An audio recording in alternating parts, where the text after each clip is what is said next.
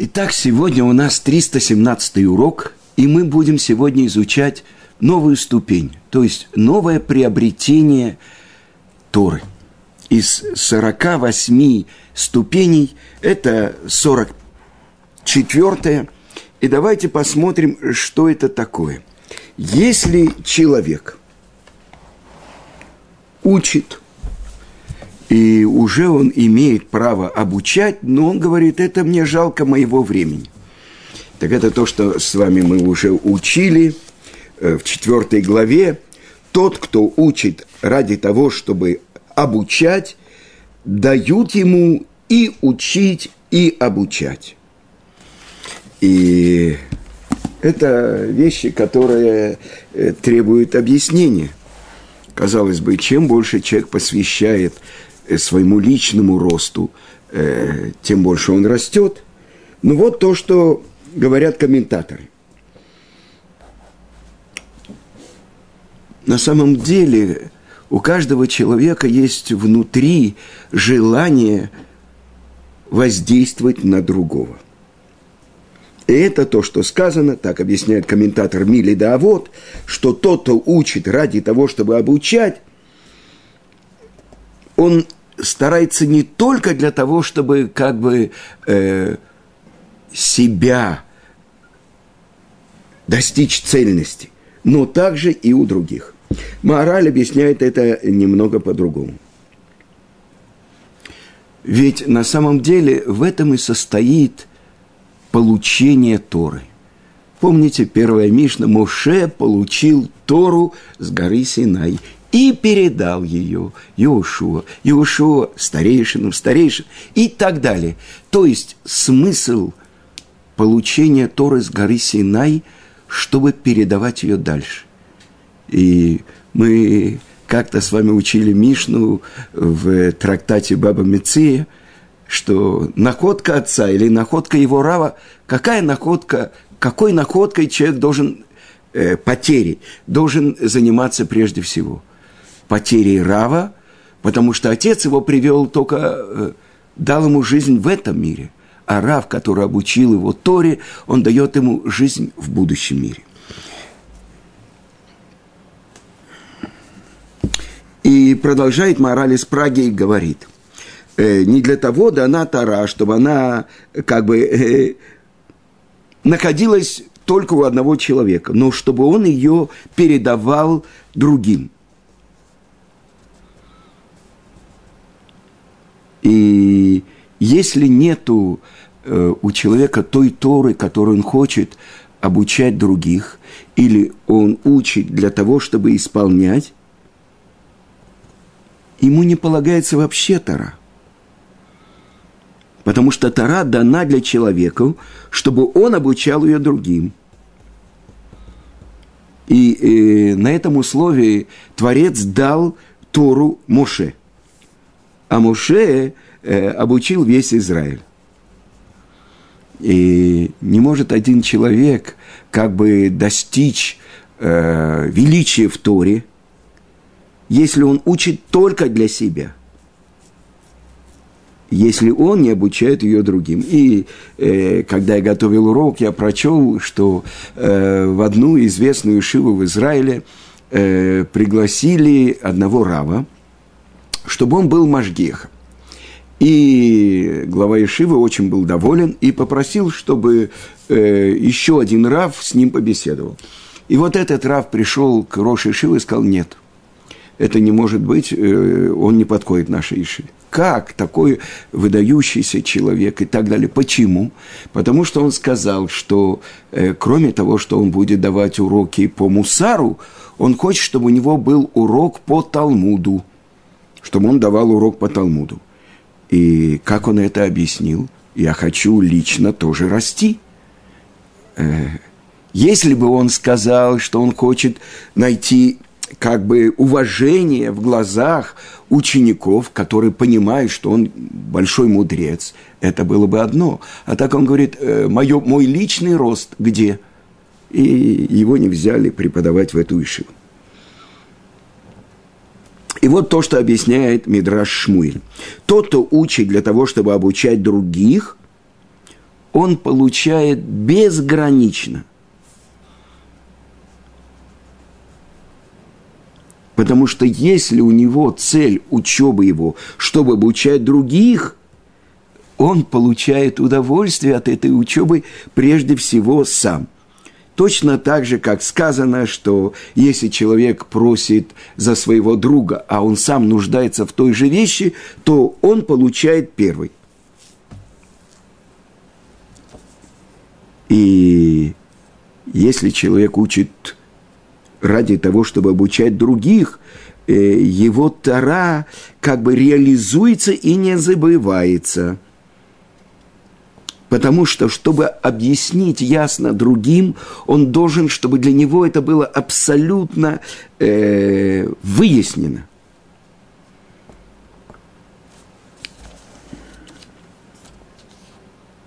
Так объясняет Кнессет Израиль. И множество примеров приводится, и э, один человек пришел Э, препод... Э, его позвали преподавать в одну ишиву, и он хотел посоветоваться с большим мудрецом предыдущего поколения Стайплером. Это э, Равьяков Исроэль Каневский.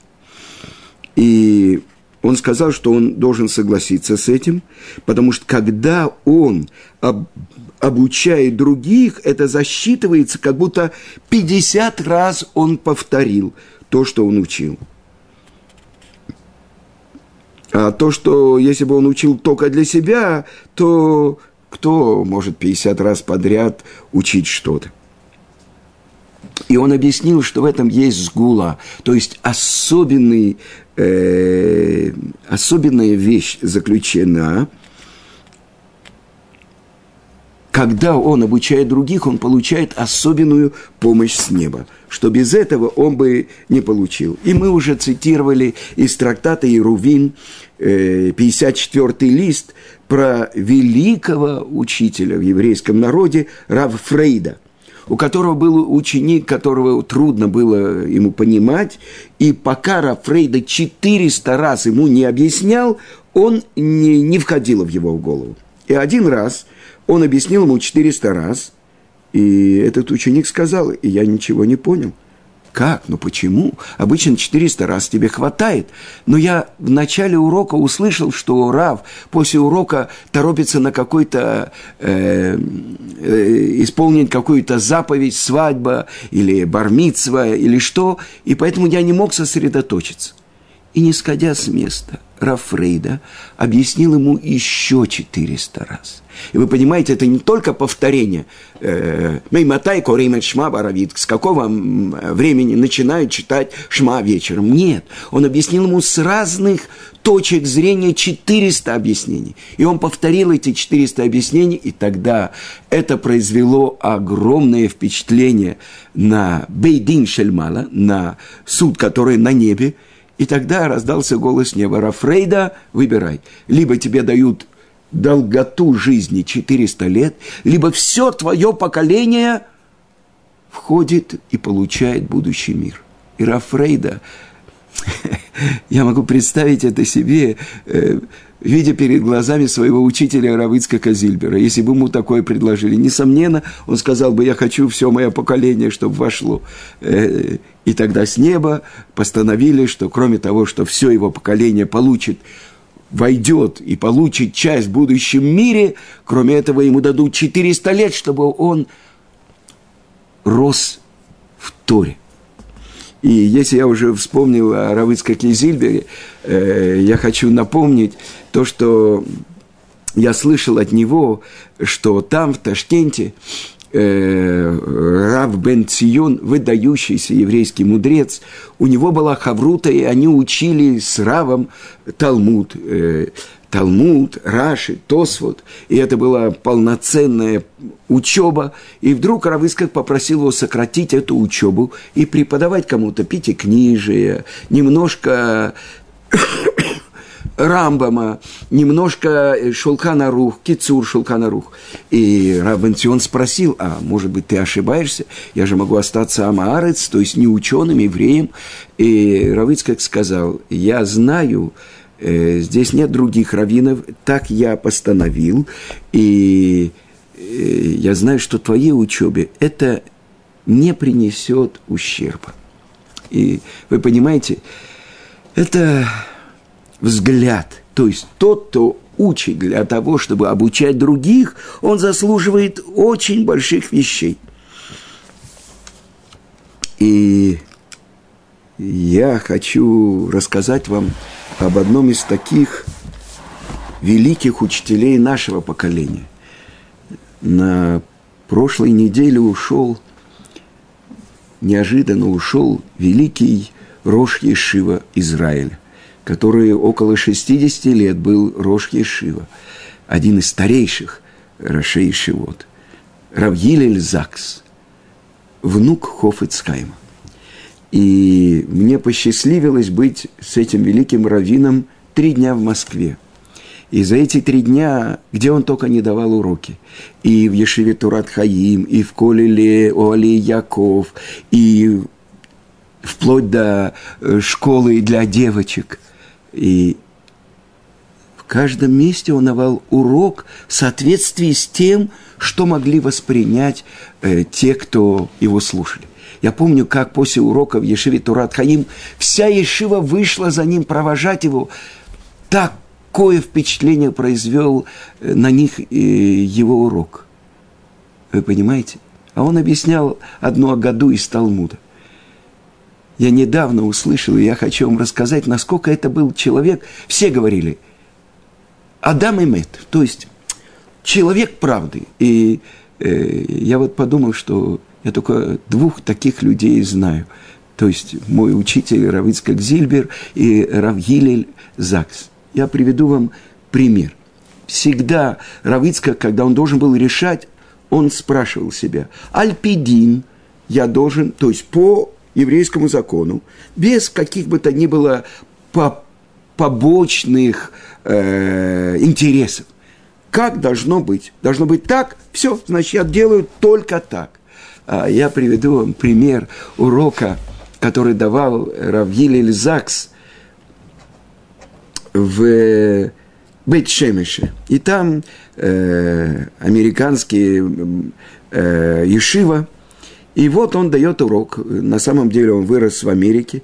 Э, ему было где-то 8 лет, когда э, Хайм Ойзер Грудзинский э, послал им сообщение, что они срочно должны оставить Радин. И они поехали через Москву и приехали в Вильно. Оттуда на корабле отправились в Америку, потому что там был дядя жены Равзакса – он был, э, э, Хофицкайм был женат дважды, когда умерла его жена, он женился еще раз, и у него родилась одна дочка, Фейга. И вот это этой Фейги, вот это как раз Равзакс, выдающийся э, мудрец, и была интересная история, когда его дочка Фейга в Вильнюсе, она должна была рожать. И позвонили и сказали, что роды очень тяжелые, и э, нужно просить Хофицкаем был посредине урока, он сказал э, два псалма и завершил урок, а потом через какое-то время ему сказали, все, она хорошо родила, и здоровый ребенок, и она, э, все в порядке, и тут он расплакался, Хофицкай.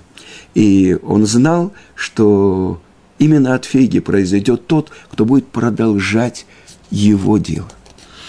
И так вот, я хотел вам рассказать, что когда мы были в Москве, а прошло, это было в прошлом году, Равгилелю было 83 года, а ему было где-то 8, значит, 75 лет прошло. Он точно помнил в малом зале большой синагоги на Архипова, э, где они молились. Он рассказал, что все сидуры и все хумаши они отдали молящимся. И во время молитвы вдруг один человек как бы споткнулся и оказался возле отца Равгилия, Равзакса, и шепнул ему на идыш, вот э, этот габай синагоги, он э, сотрудничает с органами, будьте осторожны. Хорошо. И там я попросил Равгилия рассказать, как это было, и все. И он рассказал, что они должны были купить билет из Москвы до Вильнюса. И это нужно было покупать в интуристе, и только за доллары. И это 120 долларов стоил билет, но можно было купить полбилета. И вдруг появились три э, молодых человека из Ешивы Хахмы Люблин, э, которые сделал Рав Шапира – и у них не было ни денег, ничего. И они начали собирать со всех. И вот они сидят в номере гостиницы, это э, то ли Метрополь, то ли Москва, и обсуждают на идыше, что у них не хватает еще 120 долларов, хотя бы, чтобы купить полбилета. И проходит какой-то час, они думают, что сделать, как спасти этих э, молодых людей. И вдруг стук в дверь, в номере гостиницы. И входит этот габай, и на стол беззвучно, без слов, кладет конверт. И выходит. Они открывают конверт, там 120 долларов. Вы понимаете, кто слышал, кто понимал на идыш то, о чем они говорили, кто его послал. Э, я не знаю, какой высокий чин э, КГБ, который знал идыш и который мог рас, э, распоряжаться долларами – вы понимаете? Может быть, это заслуга, э, единственная заслуга, которая будет для него, э, его заслугой для части в будущем мире. Так вот, я хочу вам рассказать про урок, который дал Равгиль Закс там, в э, Бейт-Шемеше, в американской Ешиве. И насколько он был без каких бы то ни было побочных интересов. И он рассказывает, все мы знаем Талмуд, в котором говорится, что э, то, что до сегодняшнего дня, это полутраурные дни э, в еврейском народе, от Песаха до Шивуот, Сферата Омер, и это полутраурные дни, потому что 12 тысяч пар учеников Раби Акивы умерли в этот период. Кроме Лагба Омера, когда умер Раби Шимон бар и это для нас праздник, и песни, и можно слушать музыку, и устраивать свадьбы. Из-за чего они умерли? Написано в Талмуде, из-за того, что «лона агу кавод зелезе» не вели себя с уважением один к другому. И вот то, что говорит Рабгиль Эльзакс. Мы могли бы подумать, что это такое, не э, уважали один другого можно было бы подумать, что не вставали, не обращали внимания на его Тору. Я вам скажу, что это такое. Представьте себе, кто-то э, дает э, целый урок на какую-то трудную тему э, Талмуда. А другой слушал полуха или не слушал, после урока подходит к нему, жмет ему руку и говорит, потрясающий урок. Это значит, что не вели себя уважительно один к другому. А как он должен был бы сказать? Он должен был прослушать урок, а после этого сказать ему, ты хамор, ты осел, как ты учишь такое и такое? На самом деле здесь сказано так-то и так-то. Это значит, что у него сердце болит, и он хочет выяснить правду. Вы понимаете, что это показатель. Но я хочу вам рассказать то, что Равдиль Эльзакс рассказывал в школе девочек в Москве, Эцкаим. Э, он сказал им, я вам расскажу про своего дедушку. Это мне рассказывала моя мама. И вот ей было где-то 4-5 лет, и причем, когда Хофицкаем женился, у него раньше в доме был просто земляной пол, что каждый, который приходит с улицы, с грязными сапогами и так далее, чтобы он не волновался. Но новая жена попросила, я хочу, чтобы хотя бы часть э, нашего зала была покрыта досками, чтобы это было более празднично. И он согласился, и половина дома не при входе была покрыта досками.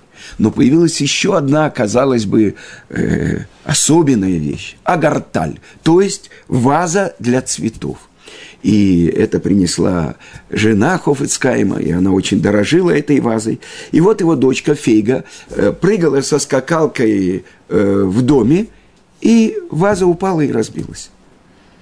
Хофицкайм посмотрел на нее, она думала, что папа будет ее ругать, а он ей сказал, если мама спросит, кто разбил вазу, скажи, что это сделал я. Прошло несколько лет, может быть, 5-10, ей уже было, может быть, уже 12. Она подошла к отцу и спросила, скажи мне, пожалуйста, тогда, когда я разбила вазу, почему ты сказал мне, чтобы я маме передала, ну, явную неправду? Почему ты такое сказал? И он ей сказал, Фига, ты помнишь, тот период у нас жила девочка-сирота, которая была столько же, сколько тебе, шесть лет. И я подумал, если мама спросит, кто разбил вазу, ты скажешь, я не знаю. И тогда она может подумать на эту девочку-сироту. Лучше, чтобы она подумала, что это сделал я. Э, вы понимаете, полный счет. Как мы знаем, что есть какие-то вещи, которые можно изменять для того, чтобы был мир. А обидеть сироту – это очень серьезное нарушение. Итак, я хочу вам сказать, мой сын учился в Ешиве у э, Равгилиля Закса. И вот когда в его Ешиве, это вдруг посередине дня, он за день до этого попал в больницу, и вдруг объявили, он умер. Я знаю, я был на свадьбе одного молодого человека, ученика его, э, он не хотел идти под хупу, когда он узнал, что в этот день умер его Рош Ешива. А сын Равгилеля Закса, Рав Ицкак Закс, который сейчас Рош Ешивы, он просил всех учеников после похорон пойти веселить этого жениха. И жених стоял под хупой и обливался слезами, потому что это его Рав ушел. И, может быть, это была одна из самых веселых свадеб. У нас это когда приходит печаль, надо плакать. А когда надо радоваться, несмотря на то, что пришли многие с разорванными рубахами э, после похорон своего учителя. И вот буквально за несколько дней до этого, в субботу, он обычно давал урок в Ешиве, Рав Елель Закс. И он сказал, все, что я получил, то, чему я вас обучал, это я получил от моего отца, и это то, что он получил от Хофецкайма. И это уроки про него рассказывали. Э, Роши Шива Хеврон, э, Равмойши Хеврони, он говорил, что многие люди учат Хофецкайма и Шмирата Лашон, и они молчуны. А вот мой зять, он все время говорит, и ни разу ни одного слова Лашонара. То есть он столько раз давал уроки. Он знал разные книги, в которых по-разному напечатано, здесь неверное, здесь верное. Мишна Брура э, была на его э, языке, то есть он давал уроки. И я хочу вам рассказать то, что касается нашей темы э, – о том, что всякая учеба Торы и, и переживание ее оказывают о, очень большое влияние. Мы сейчас учим книгу Шмот, и мы знаем, что 10 казней, они продолжались 10 месяцев в течение года. И почему они должны были так быть, чтобы каждая казнь, каждая ступень подъема веры, она попала глубоко в сердце. И я вот как раз хочу вам рассказать одну историю. Один молодой Аврех вошел в, в автобус, сел и сразу открыл книгу и погрузился в учебу. На следующей остановке вошли еще пассажиры, и один сел рядом с ним. А а этот Аврех немножко посторонился, чтобы не мешать, и продолжил учиться. И вдруг его сосед, который был без кипы, спросил ему, какую книгу ты учишь? Он должен был поднять глаза, немножко сожалея о том, что ему мешают учиться. Ведь изучение Торы приравнивается всем остальным заповедям. И каждая минута дороже золота. Но он увидел этот молодой человек э, в потертых джинсах, э, с кричащей футболкой, э, но лицо его было и глаза очень заинтересованы.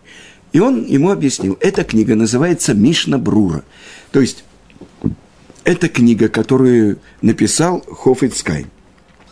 Интересно, отозвался сосед, почему здесь разные виды букв и разных размеров? И тут э, этот Аврех должен был ему объяснить, что есть книжка Шулхана Рух, основная книжка по еврейскому закону, и а, она э, напечатана квадратными буквами, а под ним есть э, комментарий Рамо, Рабмойша Исерлишес, которое записано круглыми буквами.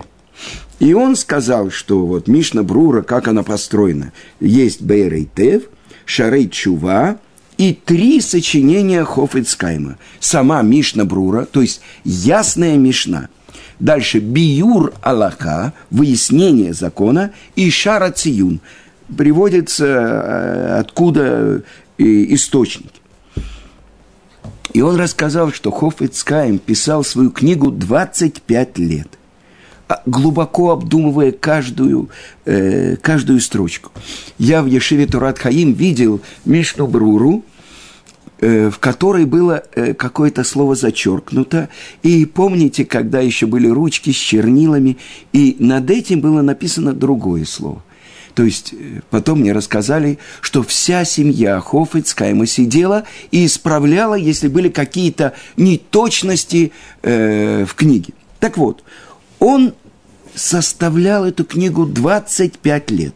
И как-то сын Хофецкайма Равлейб спросил у своего отца, скажи, смож, смогут ли те, кто будут читать эту книгу, оценить тот огромный труд, который ты вложил в каждый отрывок, оттачивая каждое слово. А Хофицкайм ответил ему рассказом. Однажды он видел, как группа рабочих – каторжно трудилась, чтобы э, проложить рельсы, чтобы э, это был участок железной дороги. На самом деле, ведь это рельсы тянутся на десятки и на, тысяч, на тысячи километров. Разве кто-нибудь оценит их работу?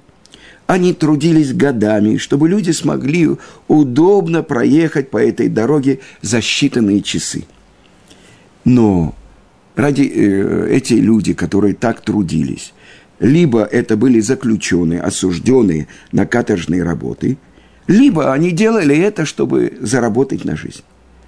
А у Хофицкайма вся цель была выложить для нас путь, чтобы с легкостью и ясностью мы могли узнать еврейский закон. Парень очень внимательно выслушал то, что ему объяснял Аврех – и вдруг он сказал, все, большое спасибо, было приятно вас слушать, я должен выходить. И он вышел и исчез из жизни этого Авреха. Застучало сердце этого Авреха. Но ведь это жаль мне, моего времени, которое было оторвано от Торы. Если бы я его знал, то продолжил бы с ним э, беседу, я бы взял его телефон, я бы постарался его приблизить и повлиять на него. Но одна беседа, какое от нее может быть воздействие? И это его очень мучило. И он э, очень беспокоился и пошел э, Раву, вот мы уже цитировали, Стайплеру, автору книги Киелот Яков почти на все трактаты Талмуда есть у него объяснение его. И он выслушал этого Аврека и ответил. Во-первых, ты прав. Жаль потерянного времени. Но я хочу тебе сказать. Помнишь э, из Пирки де Раби Натан рассказ про Раби Акиву, который до 40 лет был амарец, невежественным евреем. И что же привело его к перевороту? Однажды он привел свое стадо на водопой и увидел там огромные валуны, которые насквозь пробиты. Он удивился, кто мог сделать такую глубокую дыру в этом валуне, в этой скале. И ему сказали, Акива, разве ты не знаешь? Это вода, она э, пробила дыру в этом камне. Это капли воды, которые стекают там. Они пробили эту дыру. И тогда Раби Акива, тогда еще Акива, он построил для себя кальвахомер. Если капли воды могут пробить такое глубокое отверстие в этих неприступных скалах, так неужели мое сердце тверже этого камня? И он пошел и начал учить Тору. На самом деле это был момент, когда он думал, нет никакой надежды мне подняться в Торе. И вот отсюда Рависроль Салантер, основатель э, движения Мусар, он сказал, что только постоянное воздействие проникает внутрь. А если у человека, чтобы проделать отверстие в камне, есть только одна капля, он, э, разумеется, потратит ее попусту. И, несомненно, такой же результат может быть от э, одной беседы, которая не может перевести к перевороту в понимании человека. И покачал головой Аврех и сказал, я так и думал. Да, продолжил Стайплер. Единственный раз не может воздействовать. Но как происходит что внутри этой скалы пробивается такое глубокое отверстие. Только благодаря постоянному капельному воздействию. Первая капля тоже воздействует, несмотря на то, что она маленькая и едва ощутима. А если это так, то у нас нет права уклоняться от нее. И кто знает, когда вырастет и воздействует услышанное один раз. Когда произойдет переворот? Может быть, эта капля – это начало. Так, тот, кто учит для того, чтобы обучать. Это ступень для приобретения Торы. И это то, что учит нас Тана.